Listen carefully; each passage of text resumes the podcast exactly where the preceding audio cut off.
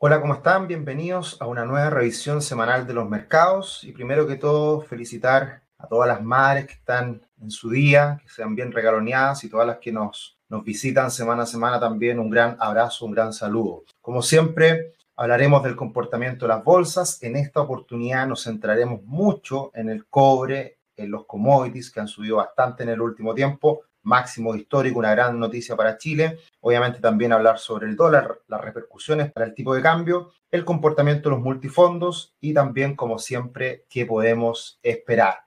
Bien, tenemos una semana en que se siguen revalorizando los índices denominados de mayor valor, la típica comparación que hacemos entre las empresas de crecimiento y las de valor. Lo hemos mencionado en muchas ocasiones. Y se sigue dando la tónica en que las acciones de valor, las que tienen buen comportamiento histórico, grandes utilidades, se han seguido revalorizando versus las acciones de crecimiento como son muchas tecnológicas y muchas empresas que habían estado de moda en el último tiempo, subiendo muy fuerte y que están viendo una corrección en este momento. Y al final de la presentación vamos a hablar precisamente de eso. El índice VIX cae de manera importante en la última semana, un poquito más de un 10%. El Bitcoin, más allá de los grandes vaivenes que siempre sufre, muy estable en la última semana, prácticamente no se mueve. Y los commodities fueron los grandes protagonistas de esta última semana, con el petróleo WTI subiendo un 2%, el oro más de un 3% y el cobre más de un 6%,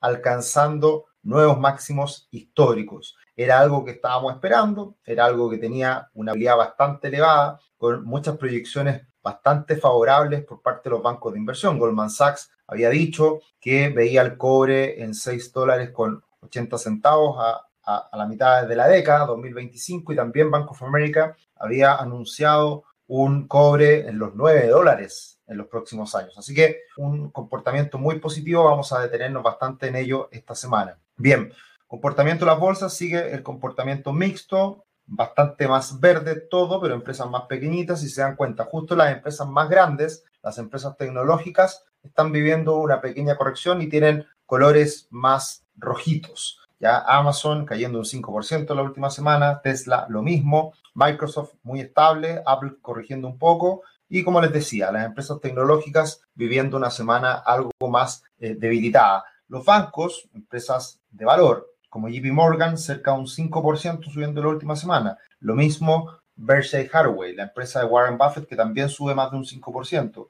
Eh, empresas de cuidado de la salud, recuperándose después de unos días muy malos por este anuncio que hablaba de que podía liberar las patentes eh, de las vacunas del COVID para que otros países pudieran fabricarlas. Pero bueno, la, la semana finalmente no fue tan mala. Y otros sectores que también han tenido un buen comportamiento en la última semana.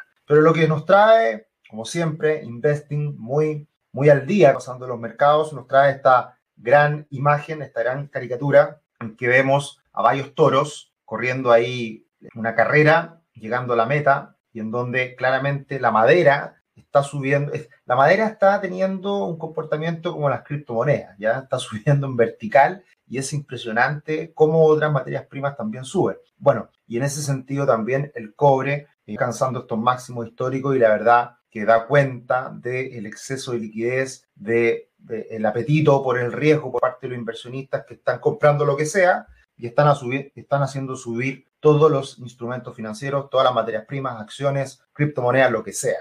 Todo está subiendo por este exceso de liquidez. Ya lo hemos hablado en reiteradas ocasiones. Bien, acá tenemos de hecho el índice de commodities de Bloomberg hay varios índices que crean diferentes firmas para monitorear el comportamiento de las materias primas. Este es un índice compuesto. En general, los índices de commodity tienen una mayor participación hoy en día por el precio del petróleo, de la energía, porque tiene una directa relación con el uso. Y como el petróleo es mucho más importante hasta ahora en el mundo, utilización industrial, utilización para el transporte, la energía que necesitamos para vivir, el petróleo tiene una importancia relevante en esta canasta y otras materias primas como agrícolas, de alimentos, de metales, tiene menor proporción. Y en ese sentido, podemos ver que el 2007-2008 alcanza un máximo este índice de commodities cuando el petróleo valía más de 100 dólares el barril. Luego cae muy fuerte con la crisis financiera del 2008-2009 se recupera ya con, con el último impulso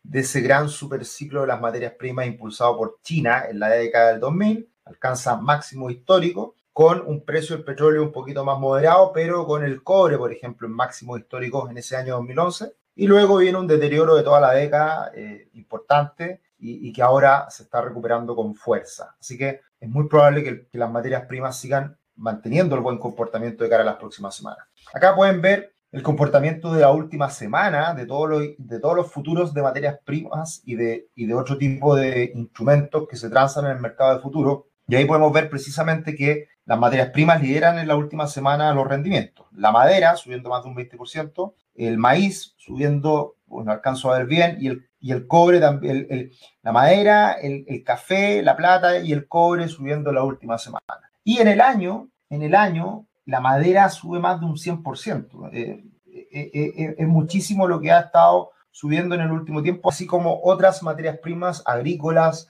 metales, etc. Así que, sin lugar a dudas, está siendo un muy buen año para las materias primas. Y acá podemos ver de manera mucho más clara el comportamiento de la madera. Cómo ha subido las últimas semanas. Hace, hasta hace pocos meses atrás estaba 500 dólares el contrato. El, en este caso, no, no tengo claro cuál es la, medición de la madera y ahora sube hasta niveles sobre los 1600. Entonces, es evidente que hoy día es un comentario que se hace de forma reiterada, cómo han subido eh, muchas materias primas, cómo ha subido el costo de la vida en varios ámbitos, en, por ejemplo, los alimentos, por ejemplo, también en el último tiempo ha estado subiendo la benzina, los combustibles, y también hemos visto aumento importante en la industria de la construcción. Y acá está claramente uno de los aspectos relevantes de esta situación. Entonces, este es un fenómeno que se está viviendo a nivel global y que también se está traduciendo al comportamiento del cobre. Y bueno, ¿por qué sube tanto el cobre en la última semana y por qué se alcanzan estos máximos históricos? Bueno, yo creo que tiene mucho que ver con lo que está pasando en Chile y en Perú, el ambiente político está bastante deteriorado. Se está debatiendo un royalty a la minería no tengo claro los alcances, hoy en día es difícil saber quién tiene la razón y cuánto es lo correcto que se debe cobrar por impuestos adicionales a, la industria minera. Eh, la verdad que no tengo muy claro, ahí vimos algunas declaraciones a lo largo de la semana del ministro ante, ante el Congreso que hablaba del impacto que esto podía llegar a tener. Y bueno, entonces si es que se le colocan muchos impuestos a una industria, obviamente que hay un desincentivo a que esa industria se siga desarrollando.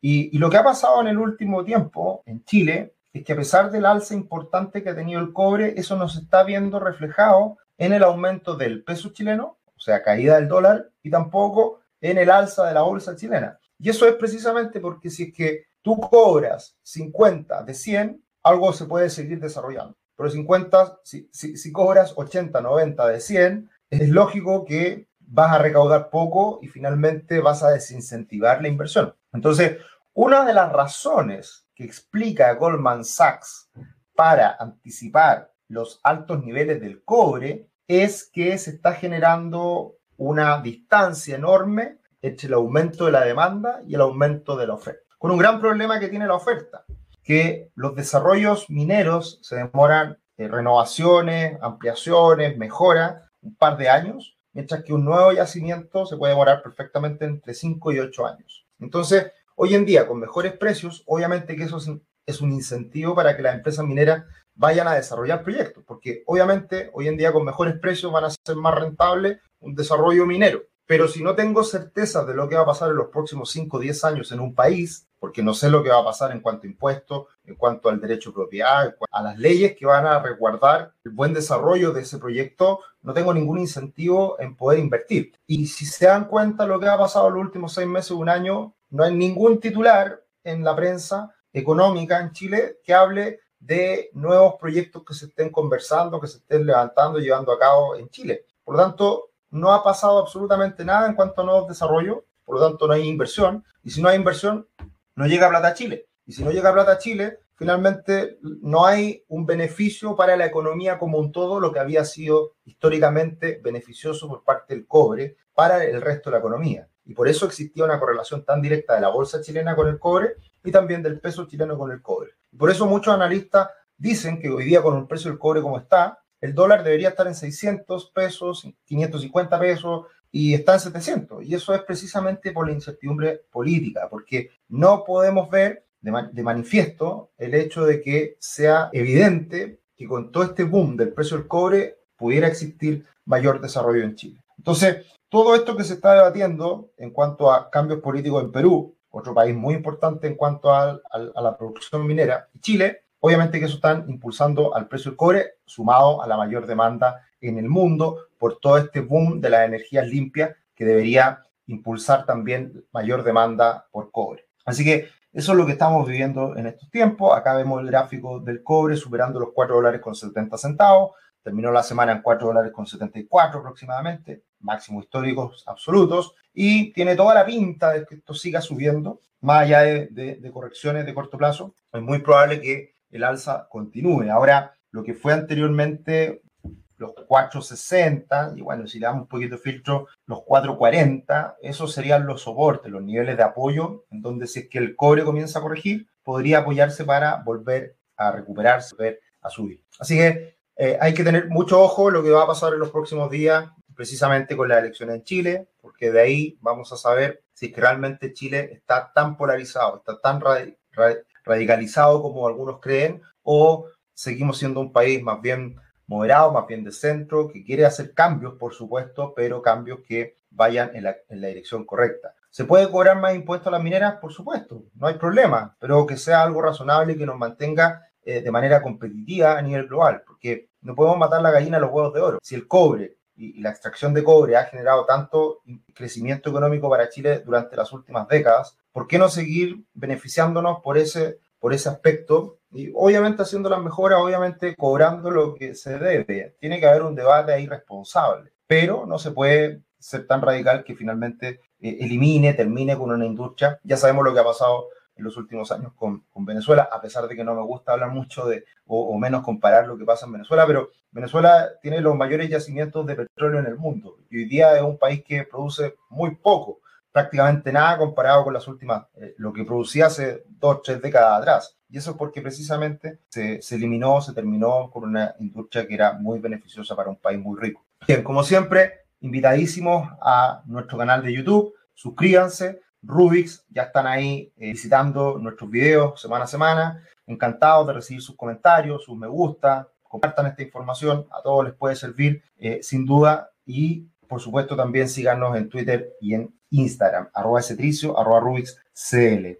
Bien, y el dólar, por supuesto, que cae. O sea, es evidente que si el cobre sube, el dólar cae. Pero no hay comparación con épocas pasadas de la caída del dólar en el último tiempo respecto a las caídas que se daban habitualmente cuando el cobre subía. Por lo tanto, hoy en día, el soporte, el piso del dólar en torno a los 690 pesos es muy fuerte. Y, por supuesto, en los próximos días, con todo el movimiento político que vamos a tener, puede que tengamos también acá algunos cambios. Si llegara a caer bajo los 690 pesos del dólar, es una muy buena noticia para Chile porque eso estaría dando cuenta de mayor confianza y por ende un nuevo fortalecimiento del peso para futuro para eventualmente atraer mayor inversión extranjera. Si el dólar empieza a subir y, se recupera a los 7.30, 7.40 y sube más allá de esos niveles, cuidado. Ahí se complica la situación y ese va a ser un escenario adverso para Chile. Lo que hemos visto en las últimas semanas, el comportamiento de Chile y Brasil, siguen en este canal alcista, la caída que se dio en la bolsa chilena ya eh, se moderó. Eh, quedamos ahí a medio camino nomás. Fue una corrección esperable, por supuesto, y hay que ver qué pasa de aquí en adelante. La bolsa de Brasil subiendo en el último tiempo y al final se vuelven a conectar estos dos mercados que van tan de la mano a lo largo del tiempo. Así que por eso siempre los, los miramos, los comparamos. Bien, Respecto a los fondos de pensiones, eh, hemos tenido eh, una recuperación en los últimos días de los fondos más conservadores por las medidas del Banco Central y porque las tasas en el mundo están cayendo nuevamente. Así que esto es bueno porque habíamos visto una caída muy fuerte en, la renta fija y eso estaba golpeando a todos los, a todos los, multifondos. Ahora con esta recuperación debería ser una buena noticia eh, para la recuperación de todos los multifondos y también los mercados siguen en buen pie, lo que afecta muchas veces siempre a los fondos más riesgosos es el dólar. Y si es que el dólar se cae, eso termina castigando un poquito la rentabilidad de los más riesgosos. Así que ahora está dando una cierta, un cierto giro, una recuperación de los fondos más conservadores versus los fondos más arriesgados.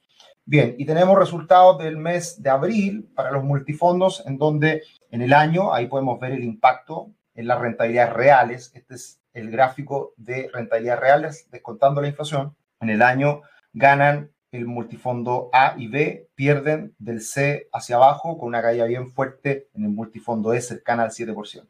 Lo importante siempre es mirar el largo plazo y ahí tenemos los promedios anuales, los últimos 36 meses, rentabilidad anual, año a año, 36 meses, los últimos tres años, en donde se da la lógica de mayor riesgo, mayor retorno, pero a mí me gusta ver siempre las rentabilidades nominales, las que incorporan la inflación, que es lo que vamos monitoreando semana a semana. Y ahí podemos ver que la caída del multifondo E es un poquito más, un poquito más leve, 5%, multifondo A sube cerca de un 6%, y ahí podemos ver las rentabilidades nominales anuales de los últimos 36 meses de los multifondos. Si se dan cuenta, el multifondo A, los últimos tres años, ha rentado un 9% anualizado, lo cual es muy bueno. Y el multifondo E ha rentado cerca de un 6% nominal en los últimos tres años, lo cual también es muy bueno. Entonces, cuando nos dicen, oye, Sergio, tú recomiendas la cuenta 2 y he, perdido un 5% de mi fondo, ya, y, y no debería ser tema, no debería ser tema, porque uno no puede esperar que un instrumento de inversión suba todos los días parejitos y moverse. Los instrumentos de inversión tienen riesgo y por lo tanto cuando uno invierte, suben, caen, y esto a la larga se tienden a moderar estas rentabilidades. Y esas son las rentabilidades en tres años promedio en los diferentes multifondos. Multifondo A, 9%, multifondo E, cerca de un 6%. Y con eso nos tenemos que quedar y eso es lo que hay que esperar. Más o menos en esos rangos se mueve. Vaivenes de corto plazo van a haber siempre, pero son vaivenes de corto plazo y hay que tomarlos como tal. Bien, ¿qué podemos esperar? Acá tenemos una caída del conjunto de acciones FANG más que son las empresas tecnológicas más grandes de Estados Unidos, Amazon, Apple, Google, Facebook, etcétera, que alcanzaron un máximo histórico ahora hace poquito con los resultados empresariales que fueron muy buenos, pero se han estado moderando estas alzas, ¿ya? Y bueno, es lógico, han tenido comportamiento extraordinario y es normal que vivan ciertas correcciones de corto plazo porque así son los mercados. Ahora, ¿qué está pasando? Bueno, lo que hablábamos al inicio, acá tenemos el Nasdaq y tenemos el Standard Poor's 500 obviamente representado por cada uno de sus ETF. El Standard Poor's 500, máximos históricos semana tras semana. Nasdaq le está costando. ¿Y por qué? Porque vivimos años anteriores en donde el Nasdaq subía, subía, subía y algo más rezagado estaba el Standard Poor's 500. Se daba la lógica de acciones de crecimiento que estaban muy sexys, todo el mundo comprándolas, el futuro, etcétera, etcétera. Subían, subían y lo otro un poquito más rezagado se está dando esta rotación, lo hemos venido hablando durante las últimas semanas, de empresas de valor que tienen buenas historias de resultados, de utilidades, de gestión, son empresas que se están viendo beneficiadas hoy día con un escenario de recuperación económica a nivel mundial. ¿Por qué? Porque van a ganar mucho dinero, van a ganar mucho, mucha plata, van a beneficiar a sus accionistas. Y por eso hay que diferenciar entre estas empresas de crecimiento, que son una futuro, versus las empresas de valor, que son la realidad y que van a obtener muchos beneficios en el contexto actual. Y una de las de los iconos de las empresas de crecimiento son los fondos de Arca, Arca Investment, con Cathy Wood liderando estos fondos que habían sido tan atractivos, habían atraído tanto dinero, pero como la lógica de inversión es muy extraña, o sea, es un fondo que invierte en empresas del futuro. Y generalmente cuando hay una estrategia tan específica, lo que hacen los fondos es cerrarlos, porque si a ti te llega tanta plata en un fondo como los de Arca, y todo el mundo le metía, le metía plata, lo hablamos muchas veces, tienes que seguir invirtiendo en las empresas del futuro, pero llega un momento en donde ya no tienen más empresas del futuro, son unas pocas, son del futuro, no son todas las empresas, entonces le siguen inyectando más plata a las empresas del futuro, dentro de las cuales está, por ejemplo, Tesla y otras más.